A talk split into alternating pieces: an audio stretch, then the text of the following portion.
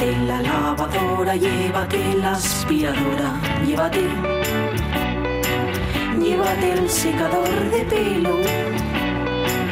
Llévate el horno microondas, el casete, la olla express, pero la radio es mía. La radio es mía.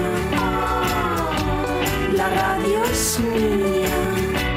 Y quédate con todo lo demás. La radio es mía. Con Pachi Poncela.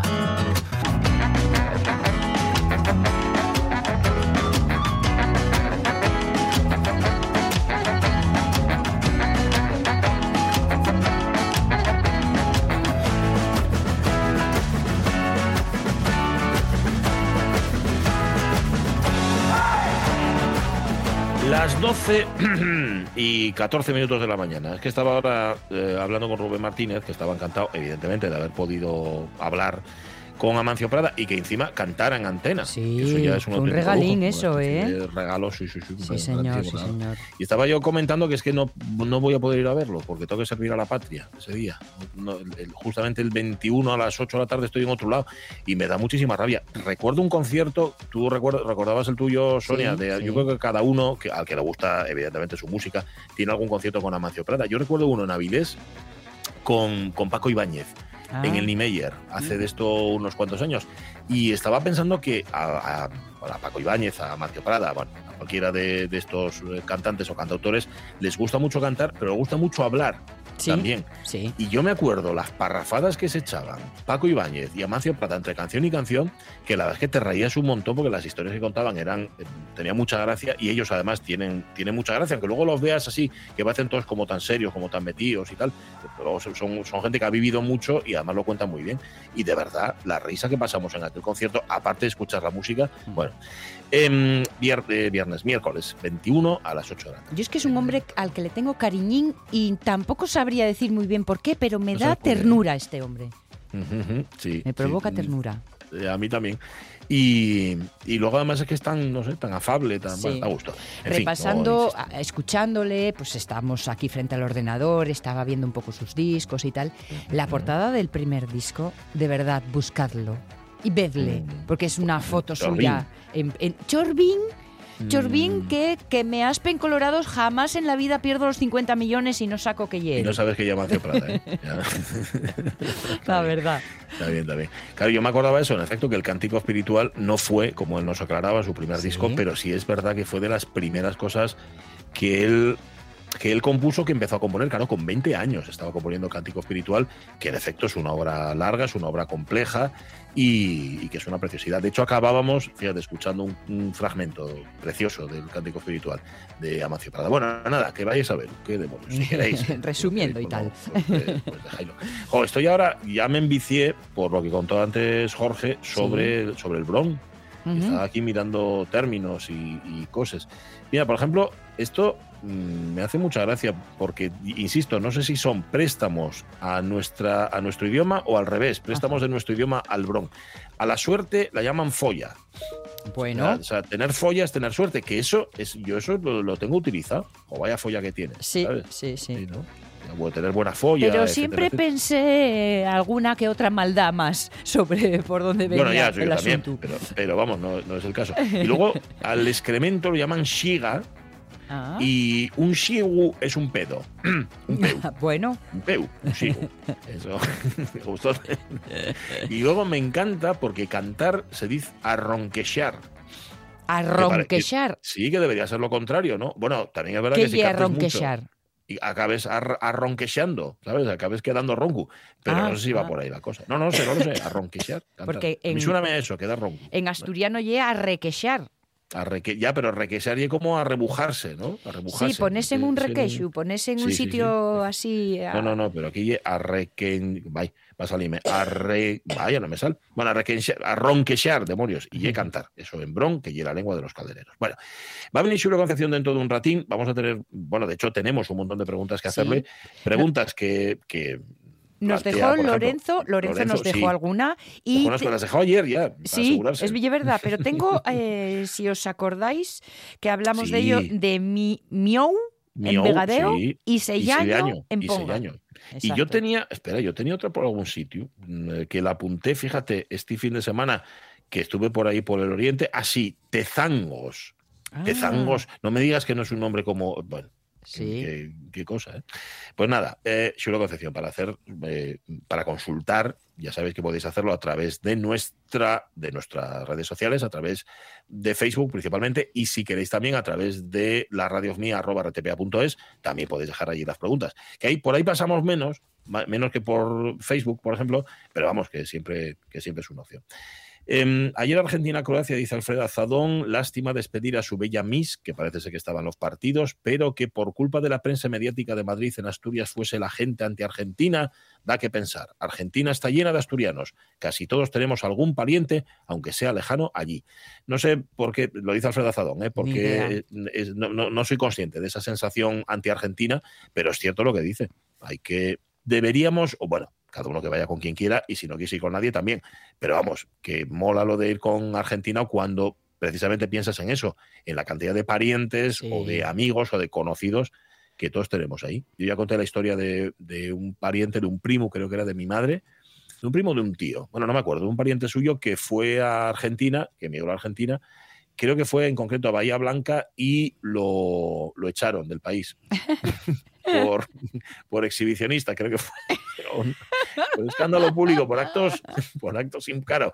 Eso no lo puedes ir contando por ahí. O sea, si tienes un pariente que se hizo rico, no para contar eso. Era. eh, y además, yo no sé, y ahora tengo dudas, claro, ya no está, mi propia madre ya no está para preguntarlo. Pero yo creo que se llamaba Casto. Encima. Encima provocando. ¿sabes? Bueno, viene Marta Tejido hoy, que trae un programa muy canalla, muy canalla. Sabéis que en Oviedo se desarrolla un ciclo que se llama Del que ya hablamos aquí en su momento con, con- ahí me sale ahora vale, con su promotora. No me va a salir el nombre ya sabéis Espera, no porque voy- no la voy- quiera voy a y- o porque no lo sepa sino porque cuando tiene que salir no sale. Em, y hay un concierto muy muy guapo muy guapo que incluye canciones y bueno no tiene nada que ver con otros repertorios que habitualmente nos trae Marta Tejido pero va a ser ella evidentemente quien nos lo presente y aquí, y aquí lo vamos a contar. El concierto es este sábado en la sala de cámara del auditorio, dentro del ciclo 5. Será con Marina Pardo, excelente mezzo, con Irene Alfajeme al piano y con Ángelo Montonaro al clarinete. Concierto que casi casi es un recital de canciones, pero bueno, ya nos lo contará ella. Más cosines, más cosines, ¿qué más cosines? Una novedad, Sinto, por favor.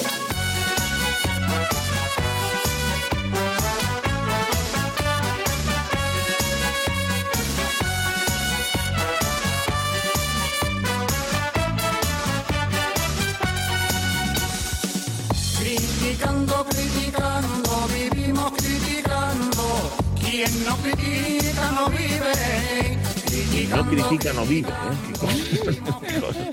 Dicen estos señores. Li- libera Bueno. mucha baba. Sí, sí, la verdad que sí. Hombre, y cuando criticas libros con el criterio con el que lo hace nuestro profe Javier García Rodríguez, pues mejor que mejor. Que otras veces, fíjate, nos lleva por derroteros lejanos a otras literaturas, a otros países, pero hoy, fíjate, viajamos pero quedándonos en casa. Por favor, profesor, adelante. Hoy voy a barrer para casa.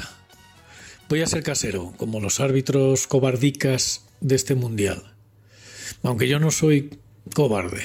Ya verán ustedes por qué se lo digo.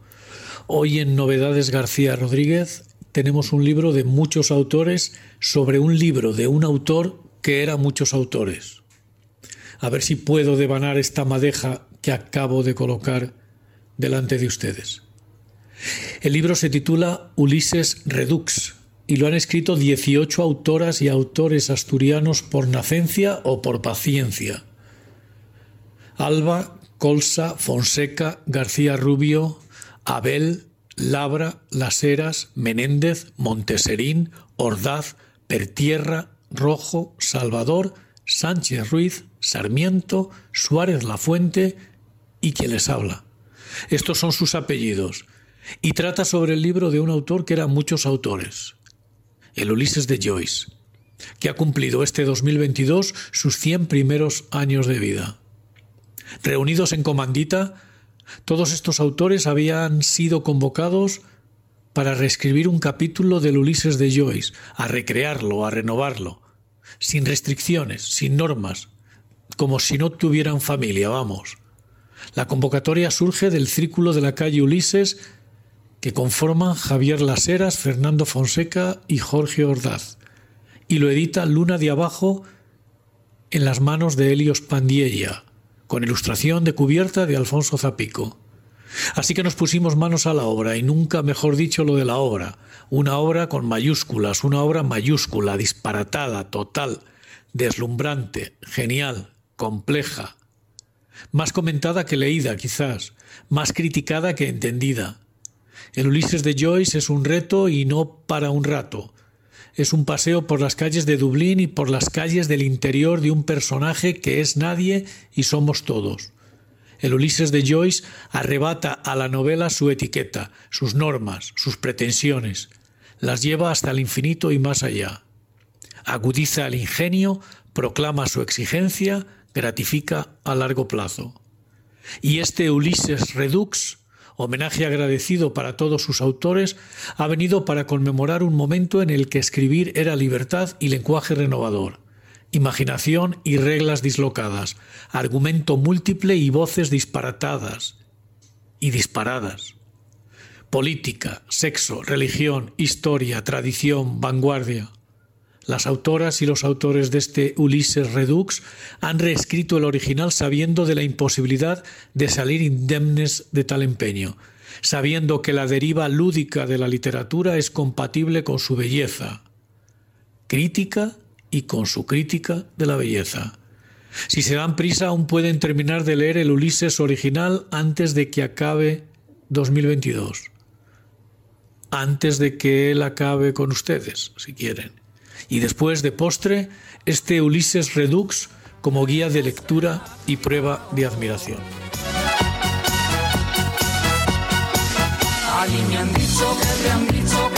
Claro, aquí se plantea un problema. Mm, si no leíste el Ulises de Joyce, puedes leer este libro. Es Y- decir, puedes y- leer lo que otros han leído en el Ulises de Joyce. Es más, yo fíjate lo que te digo, apostaría que quizá empezar por aquí y luego morder el grande. Esa es la gran pregunta. Pues mira, mm, quedamos con la duda. Bueno, ¿Eh? se lo pregunta al profesor García Rodríguez y como tengo enchufe y tengo hilo directo, luego le pongo un mensaje. En WhatsApp todo caso, anda que sin amiguitos está, ¿eh? Haciendo Bueno, este trabajo, porque vamos... sí. Mira, ya solo ver la portada, es que yo no he leído el libro, pero la portada sí que la he visto. Solo ver la portada de Alfonso Zapico, Ajá. ya te apetece hacerte con el libro, ya Claro, directamente. claro. A luego ver los autores que hay dentro, Sí. incluido el propio Javier García Rodríguez, y entonces ya, pues sí. Y si no, vamos, si, que no, con si no se me ha escurrido entre los dedos, Menéndez Menéndez será nuestro Fernando. Seguramente. Seguramente, seguramente. Menéndez, Esa es, la, esa es otra pregunta que tengo que hacerle. Em, vale, vale. Mm, vale, le pregunto las dos cosas. Em, por si acaso, y de- y además es que fíjate, casi que te puedes hacer con él, porque hay libros que mm, te presta ya solo, solo tenerlos. Sí, Ya, bueno, sí. Y luego, si no leíste el Ulises, pero lees este libro, igual resulta que ya te convalida el Ulises después.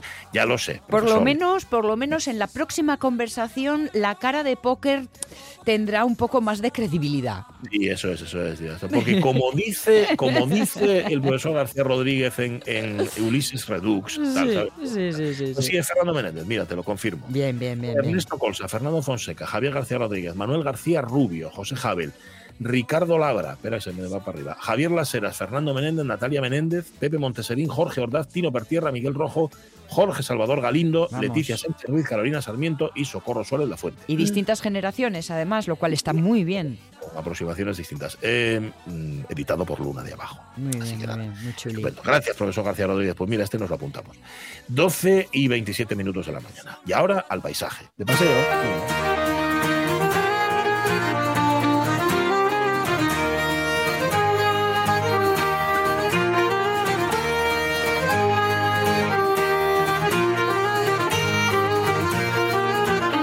Otro profesor.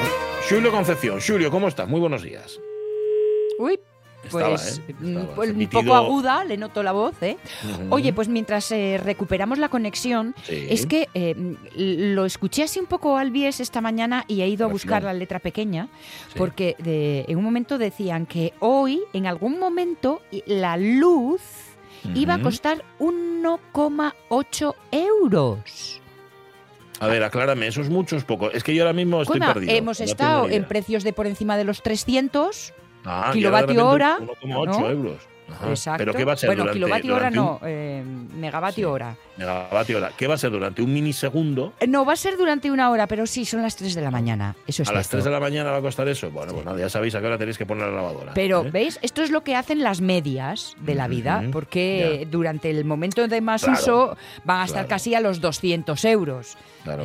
Claro, uno se hincha pollo, el otro pasa más fame que el maestro escuela, que se decía Sí. antes, y sin embargo parece que a medio pollo salen. Y no. Y no, hay gente que no come pollo y hay quien come pollo de más. En este caso hay horas a las que la luz está que no se puede pagar y hay otras a las que, se- a las que te la regalan. Casi, y digo casi. yo, no lo pueden hacer de otra manera. Ya, ¿No? ¿eh? Habría que organizarse un poco. De todas Claro. formas, eh, eh, haciendo la media, es casi un 23% menos que ayer. O sea que, Ah, bueno, parece ya. que es un poco... Pero es como el amor, pero menos que mañana. Sí, sí. Igual y es verdad que nos están desapretando. No Ah, lo no, bueno, sé, no no lo sé, no lo sé. sé. Yo Eh, siempre aférrome que a te cualquier desaprieten, esperanza.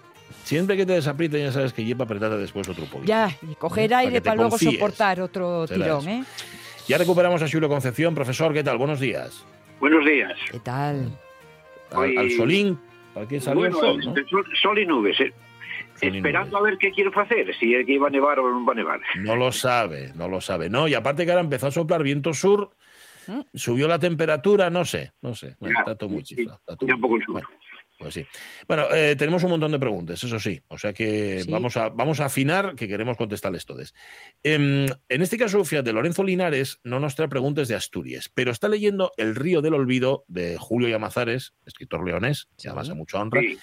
Y le llamó una, una atención, la atención una aldea, la aldea de Aviados, el guion, Aviados con V. O sea, como si fuera de, de aviador, pero aviados. Y inmediatamente dice, lo relacioné con Aviada, con B, en la zona de Campó, en Cantabria, que es famosa por el aceval que se cargó una eléctrica hace años. Esto lo contó en un programa Félix Rodríguez de la Fuente. Bueno, en lo que vamos. Aviados en el guion. ¿De dónde vendría ese Aviados? Sí, había dos, hay muchos y hay muchos en Asturias. Sí. Había dos, hay muchos en Asturias. Eh, en realidad es la raíz avia. Avia es agua, claro, por supuesto. Ah, Porque vale. eh, había dos, yo estuve en Aviados ese de León, estuve ahí precisamente, en, en pleno mes de agosto echaba un chorro envidiable, un Mm. chorro de agua aquí fuente, que supongo siga existiendo, porque ahora se quitan también las fuentes de los pueblos, que es una pena, pero era, esa fue la comprobación del topónimo. Bueno, eh, aquí hay unos praos, en, eh, aquí en Lena, en Chena, hay unos Sí. praos ahí altos, ya están por el monte, muy verdes, muy verdes, y eran envidiables, porque es un valle, no es que tenga mucha agua en abundancia en ese caso, sino que es muy húmedo. Entonces eso se agradecía mucho porque la gente buscaba, claro, eh, sobre todo para el otoño y para el verano, los lugares con agua. Y Aviados de León es un pueblín precioso, yo estuve allí, y echaba un chorro, eh, un- unos días de calor envidiable, por lo tanto Avia es agua, agua, Os- agua, agua. Mm. Os diré que existe un libro que es la historia general de aviados. Digo general porque no hay detalle que no observe, desde la historia, la botánica, en fin, todo. O sea, que es general y particular. ¿no? O sea, Exacto, todo. exacto. Que firma un antiguo compañero y que estas manitas tecleó para pasar a imprenta. Ah, Con o sea lo que cual- conoces aviados, vamos, Exacto. como... sobre el papel en profundidad, pero nunca lo visité. Pero, eh, Julio, ¿y la expresión tan asturiana de vamos aviados? Ya, esa presión, mira, al principio dudé yo, dudé yo mucho, porque claro, estamos aviados, efectivamente, Exacto. pero claro, otra vez la homonimia.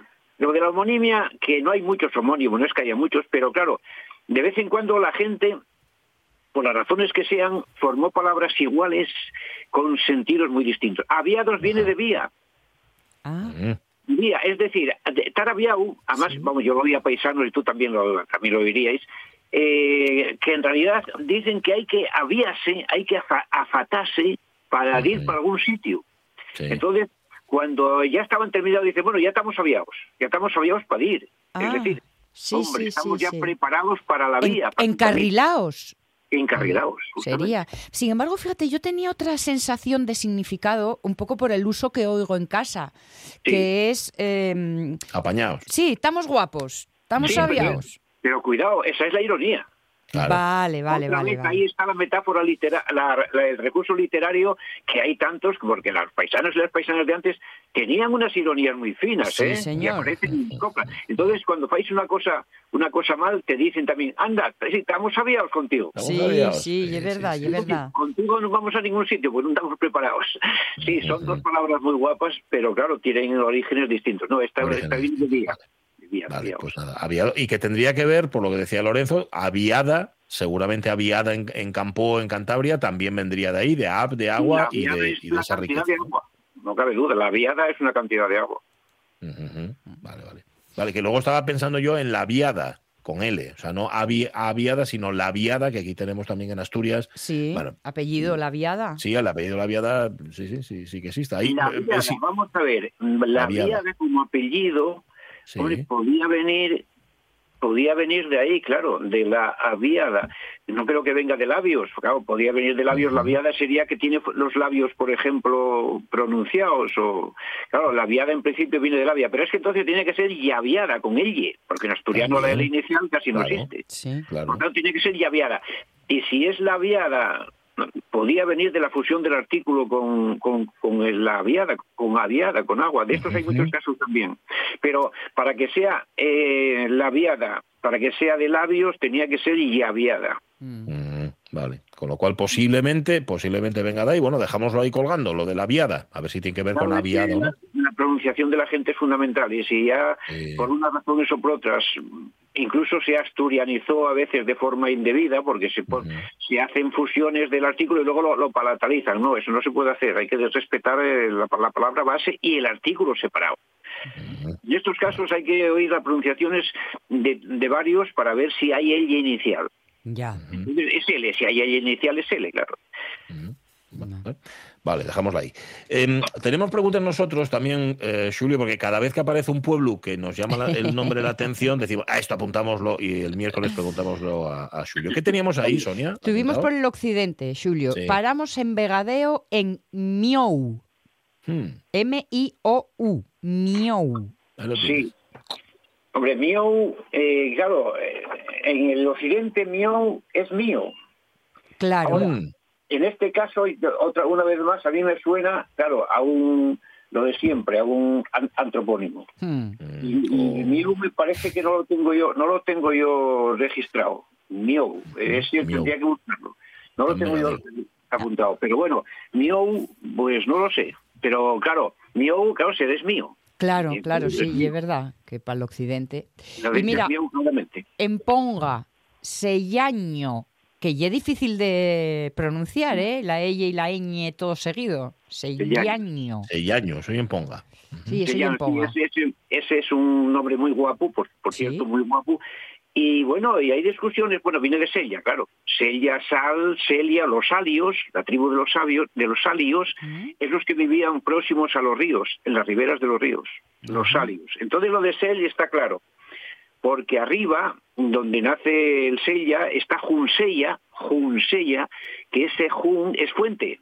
Ellos dicen Juan, fuente, y de fuente eh, hacen la, la, vela- la velarización y hacen Juen. Cuando Juen, eh, es la fuente del Sell, del. Y este año, ese Sell es el río Sella, y ese año eh, parece ser que viene de, de Amnu, es decir, de río. Sellaño sería exactamente el río Sella. Ah, Ah. Año de Amnu, an- es el nombre Amnu, MN da ñ, por supuesto, y entonces pegado por detrás, eh, con sufijo, sería el río Sella. O sea, el río Río. El río, el río principal, el río Río, el río Grande, Ajá. porque hay una discusión, eh, hay una discusión entre los entre los habitantes de lo que es el Sella, eh, que baja por los Bellos, Sí. y los del Sellaño, dicen los del Sellaño que el río principal es el de es el Sellaño, porque es el Ah. que viene que viene más alto, porque viene de, de, de- de Venta- de la parte de, de Ventanilla y de los Sí. puertos altos de Tarna, y al ser más largo dicen que es el principal. Ajá. Entonces el Llaño sería algo así como sí, el río Río, bueno, el río grande, el río principal. Ah, pero tiene gracia eso, ¿no? Que eh, atribuimos que el Sella y el grande, pero hay que decir, no, no, el grande y el mío, y el otro.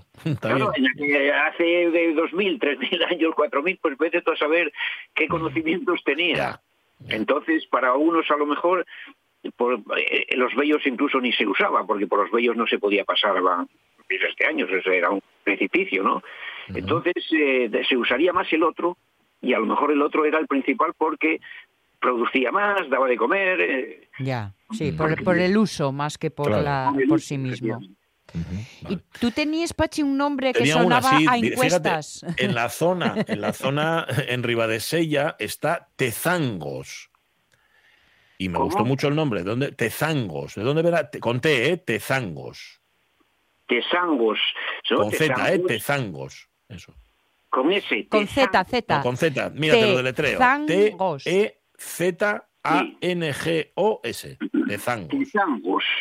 Tesangos, pues bueno, es que claro, si fuera con ese que hay confusiones entre S y F- y Z a veces, tesangos serían tesos, teso, es decir, mm, altos, pequeños altos como el teso, como la tesa, como la tiese, que son pequeños altozanos, una palabra, Eh, y ese ango sería un sufijo relativo a los, los te- bueno lo miraremos porque tesangos me, su- tezangos me suena eh, bueno claro a tesos pero bueno igual esa z ahí no se confunde con la con la s bueno hay que mirar Tienes que investigar, ¿eh?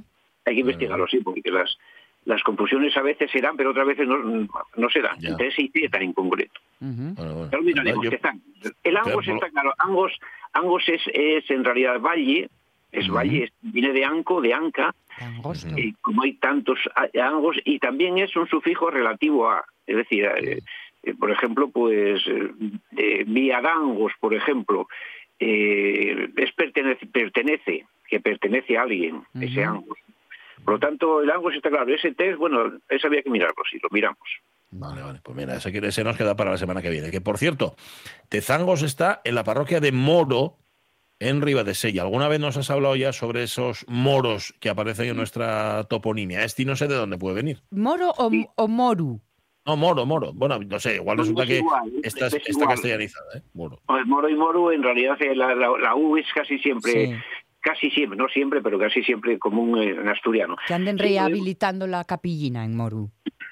Sí, lo de Moru está muy extendido, porque claro, se llegó a pensar que todo venía de los moros. Pero nada, na- nada de eso, claro. Vienen en algunos casos, puede venir, o usaron, los mismos moros usaron lugares que ya se llamaban moro antes. Y está, eh, está muy claro en la palabra desmoronarse, desmoronarse, Ah, es caerse de un, al- de un alto, es decir, de un muro.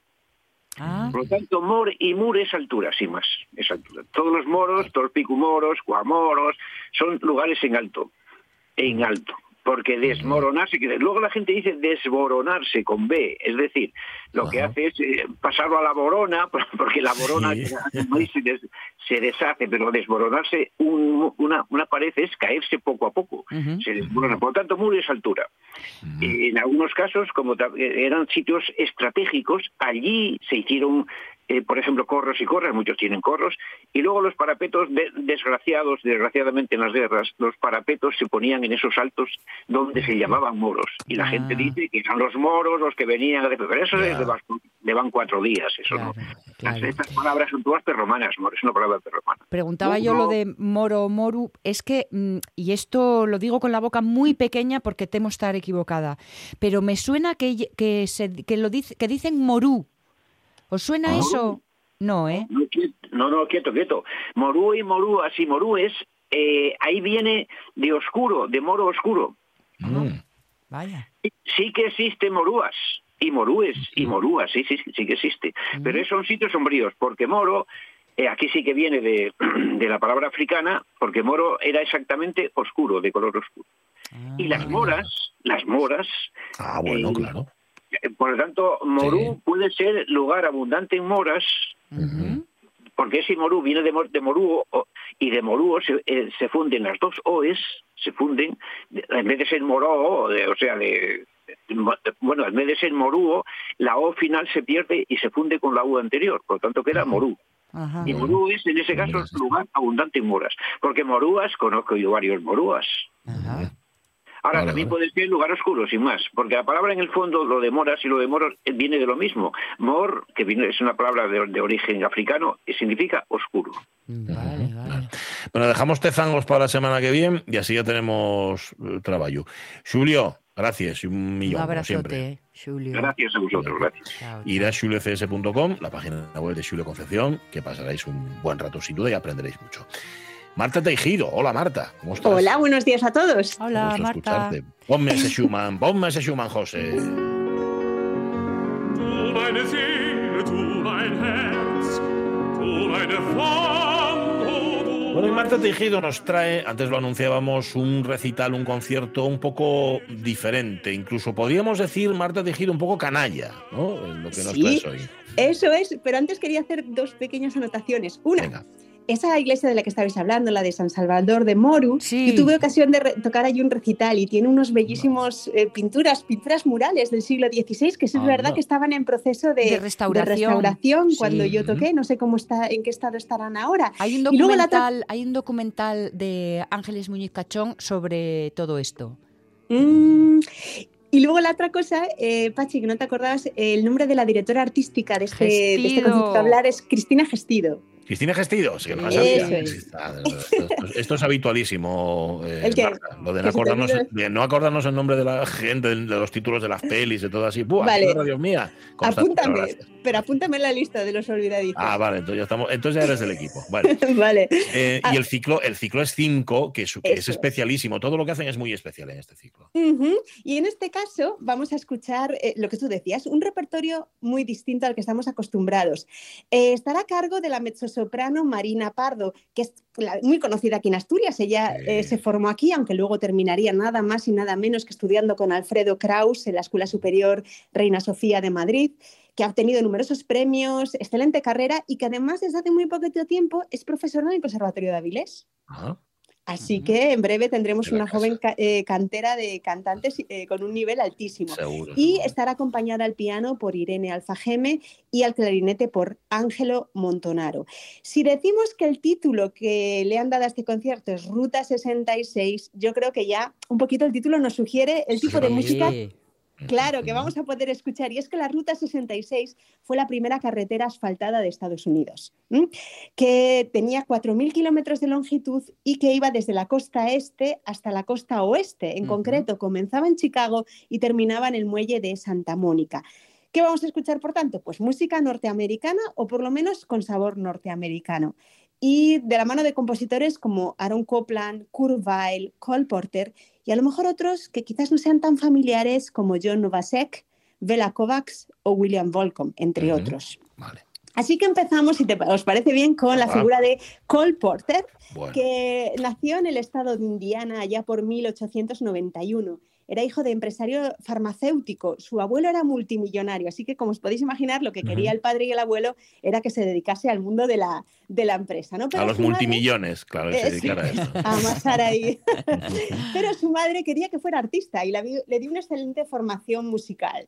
Eh, él es verdad que estudió en Harvard, primero en Yale, luego en Harvard, estudió en Bueno. principio leyes, pero en un momento dado lo abandonó todo, se fue a Europa, se formó como compositor en París y hoy por hoy pues sabemos que fue el mayor representante de la mejor época en la historia del musical norteamericano. ¿no?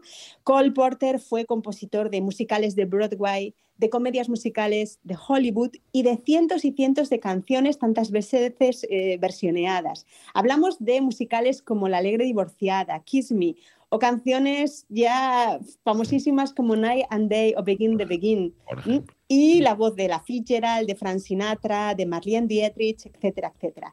Comentar también que la canción que vamos a escuchar ahora eh, con la que ellos eh, bueno, pues interpretarán en el concierto, se titula In the Still of the Night, en la tranquilidad de la noche, formaba parte de un musical llevado al cine bajo el título de Rosalía en el año 1937 y hoy en día, ya hace muchos años, se ha convertido en un estándar de jazz. Es decir, es, eh, un estándar de jazz es una composición muy conocida, muy interpretada, que a partir de un momento, a partir de los años 40, se va recopilando en libros y se utilizan sobre todo como base para su improvisación en el mundo del jazz.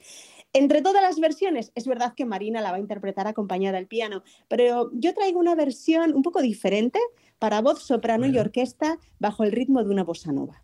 Vamos a escucharla.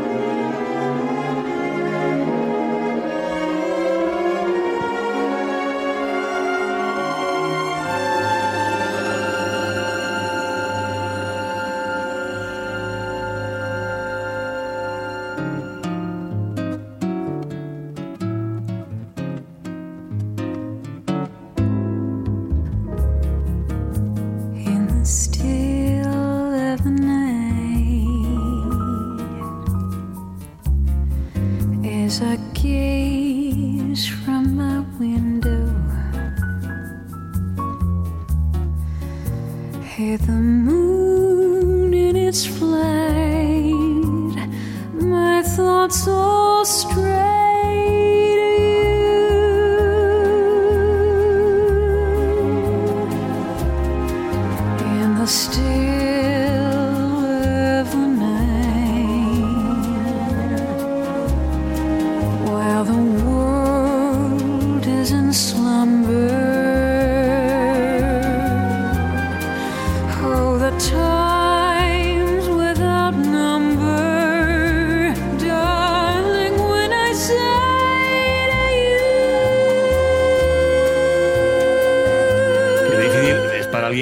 repertorio clásico el mm, dejarse llevar por los modos del, del jazz, ¿no? Esa especie de improvisación. En lugar de ser fiel a la letra, exactamente, jugar ¿no? con esa letra. Bueno, pero suena muy bien Eso esta es. versión. suena muy chula. Sí, sí, suena muy bien. Vamos a ver cómo lo enfoca Marina. Seguro que le va a poner mucha pizca de, su- de elementos del swing para que efectivamente suene pues un poco con la, bueno, pues las versiones que solemos escuchar hoy en día de esta, de esta melodía de Cole Porter.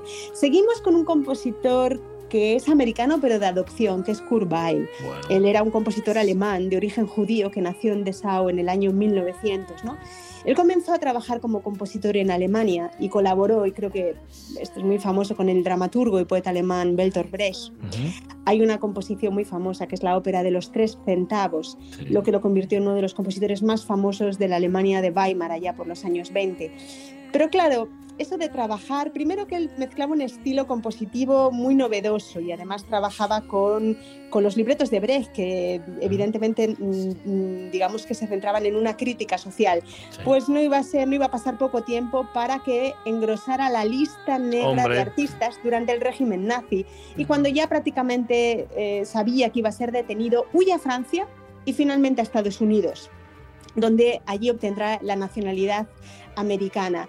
Al principio fueron tiempos difíciles, él claro ya venía de tener un nombre en Alemania y tuvo que partir de cero, pero en un momento dado accede a la escena de los musicales de Broadway y obtiene un gran éxito. Y es el caso de esta canción que van a interpretar, está extraída de un musical que se titulaba Un toque de Venus del año 1943, se titula I am a stranger here myself, yo mismo soy un extraño aquí, y a ritmo de blues la canción narra las reflexiones de una mujer que no está segura de si su amor eh, será correspondido. Vamos a escuchar una versión para contralto y para orquesta. Tell me, is love still a popular suggestion or an obsolete art? Forgive me I'm unfamiliar with this heart. I am a stranger to myself. Why is it wrong to murmur I adore him when it's shameful obvious I do? Does love embarrass him or does it bore him? I'm only waiting for my cue. I'm a stranger to myself. I dream of a day of a gay one day with my face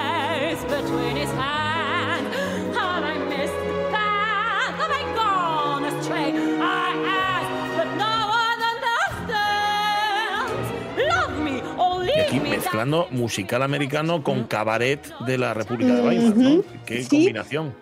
Eh, aunque es verdad que él, digamos que modificó un poco, adap- supo adaptar, adaptarse a las circunstancias, ¿no? O sea, sus obras neoyorquinas tienen una factura muy diferente a las alemanas, porque, bueno, él pensaba que quizás eh, la sociedad de los Estados Unidos no las hubiera admitido, eran demasiado ácidas las obras que hacía, que componía en, en Alemania.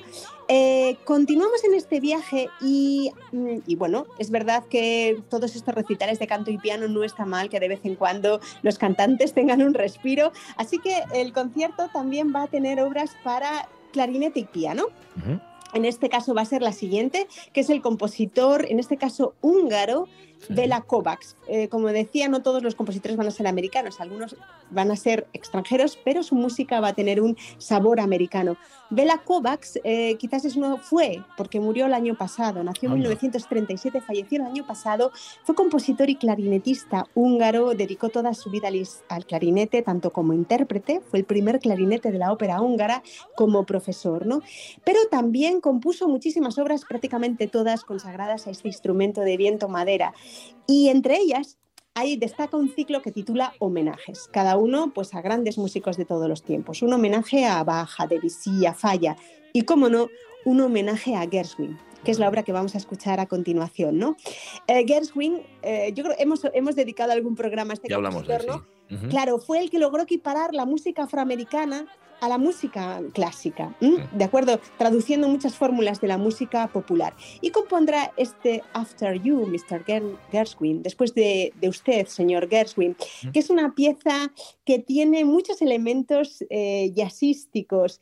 Eh, primero, escuchamos una brevísima introducción Luego una sección principal con muchos juegos de ritmos irregulares, de síncopas, y si nos da tiempo a llegar, la zona central está escrita a modo de blues. Y solo un pequeño detalle, va a haber efectos en el clarinete, como es el frulato, que es una vibración sonora, o los glisandos, ese arrastrar todos los sonidos que distan entre dos notas, son elementos muy del mundo del jazz. Vamos a escucharlo.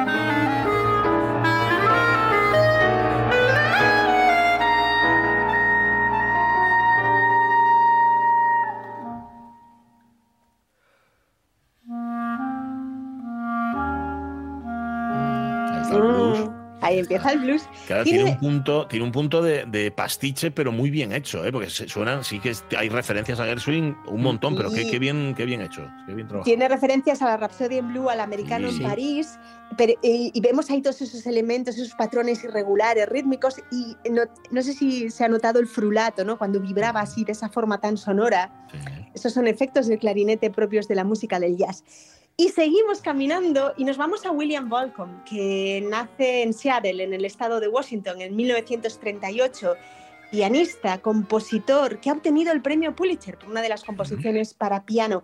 Y entre, bueno, tiene una obra vastísima, tiene nueve sinfonías, óperas, música de cámara, pero vamos a destacar los cuatro volúmenes de música de cabarets. Como tú muy bien decías, ese cabaret que tenía origen en Francia a finales del siglo XIX, sobre todo en el barrio de Montmartre, eh, con esa música que la caracterizaba y lo que hace, lo que he escogido entre todas las piezas que van a interpretar es la titulada Black Max, que es una pieza para voz y piano y que cuenta la historia o la leyenda de un hombre que siempre vestía de riguroso negro, que Ujú. vaca- vagaba por las calles holandesas como Ámsterdam o Rotterdam Ajá. y que parece ser, cuentan, nadie lo podía ver, pero las historias sobre la consideración que tenía hacia las gentes más desfavorecidas de la ciudad. ¿no? Ajá. Vamos a escuchar ese, este Black Max.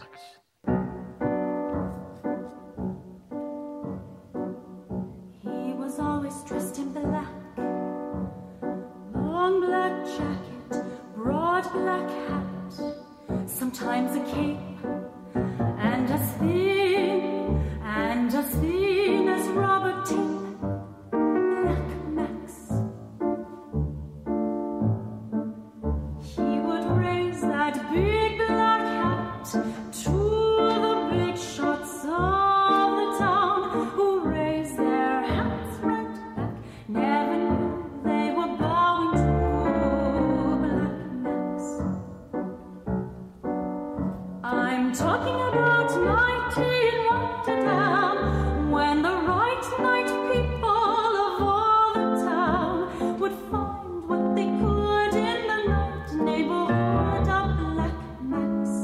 guapa. Y cómo me recuerda al- a, ¿eh? A- Ujú. esa, esa música también cabaretera.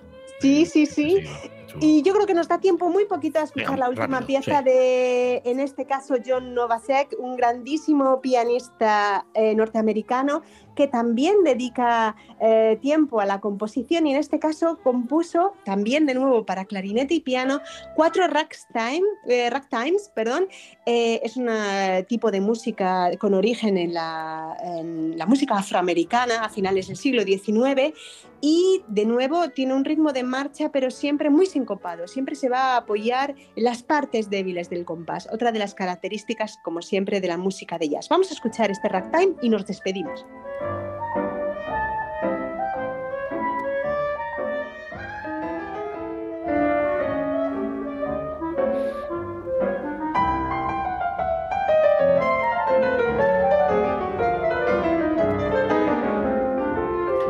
A ser un concierto excelentemente servido por grandes intérpretes, Marina Pardo, Irina Fajeme y Ángelo Montonaro, pero además también muy, muy divertido. Este es Ruta 66 en el ciclo 5, este sábado a partir de las 8 en la sala de cámara del auditorio. Gracias por la invitación, Marta Teijido. A vosotros. Un beso. abrazo. Vemos el Un beso. Mañana volvemos, las noticias.